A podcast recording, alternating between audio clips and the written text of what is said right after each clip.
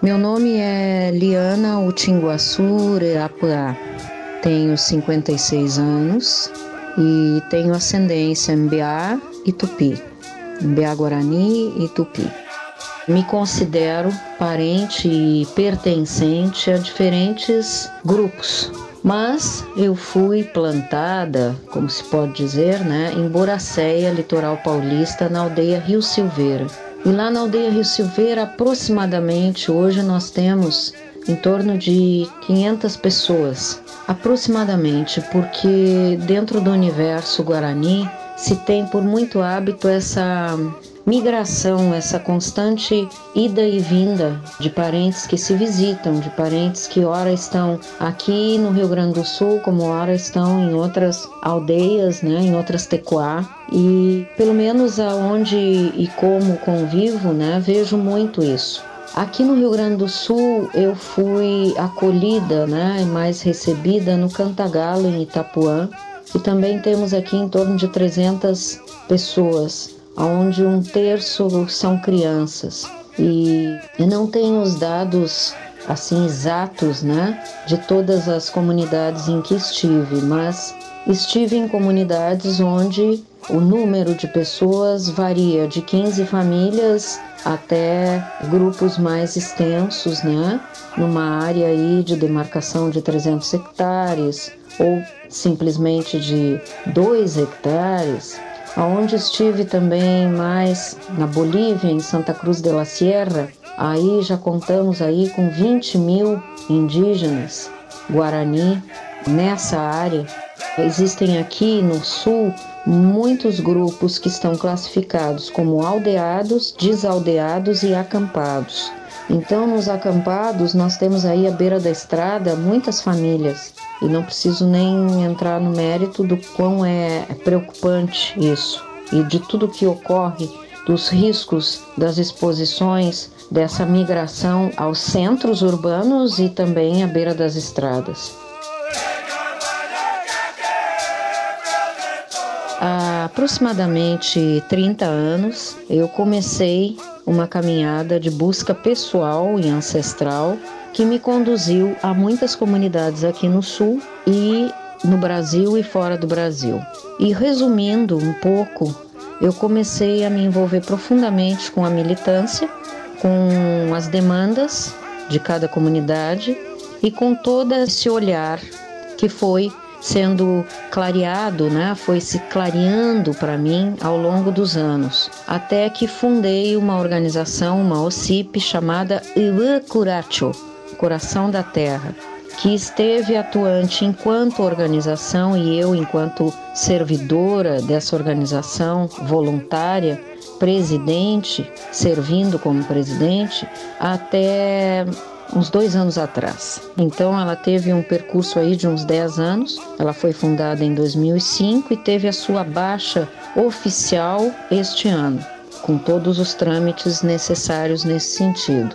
Mas então desenvolvemos projetos, fizemos muitas pontes, assessoramos muitas pessoas que podem endossar a nossa fala, né? Inclusive temos cartas de apoio de muitas etnias de diferentes locais no Brasil e fora do Brasil, cartas aonde como fui é, nomeada pode-se dizer, uma mediadora, não uma porta-voz, uma mediadora, né? Para fazer chegar a informação ao maior número de pessoas de cada comunidade, o que, que cada comunidade estava sofrendo. Então, me envolvi profundamente com todos os riscos e exposições relacionadas a essa militância.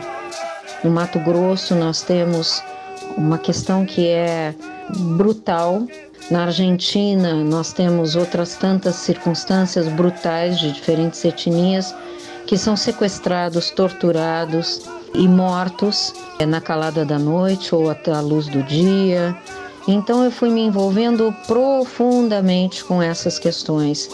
E isso foi tomando um corpo muito grande e esse corpo ele não retrocede. Então posso dizer que até hoje independente de estar ou não servindo na presidência desta organização, atuando em projetos ou não, ainda mediu diferentes situações quando sinto em meu coração que devo e que posso. E aqui é mais uma dessas circunstâncias aonde eu estou colocando um testemunho de vida que possa vir a contribuir numa maior visibilidade da realidade das nações originárias no mundo todo. Então, aí entram também parentes norte-americanos com os quais eu estive, Cherokee, Lakota e outros parentes quechuas, aimaras na Bolívia, no Peru, e todos os nossos parentes aqui no Brasil, várias etnias, é, múltiplas etnias, né? Eu tive oportunidade de, ora com um, ora com outro parente, trocar experiências e buscar soluções fosse por meio de um projeto ou fosse por meio de uma ação interlocutória em diferentes graus dessa comunicação, seja nos meios escritos, visuais, na mídia como um todo, seja levando documentos diretamente e protocolando nas instâncias estaduais, federais, municipais, em diferentes lugares e em diferentes grupos que pudessem auxiliar. Nós, pessoalmente, eu procurava fazer, como a gente diz, a flecha correr.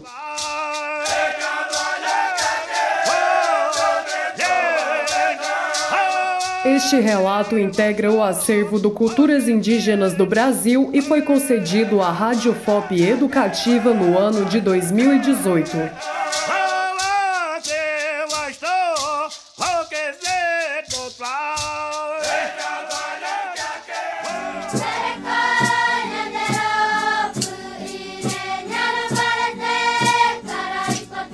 Vozes dos Povos Originários do Brasil.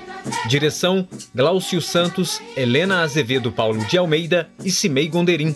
Roteirização: Jennifer Santos Ferreira e Samuel Reis. Produção: Sistema UFOP de Rádio e Roquete Pinto Comunicação Educativa. Realização: Universidade Federal de Ouro Preto.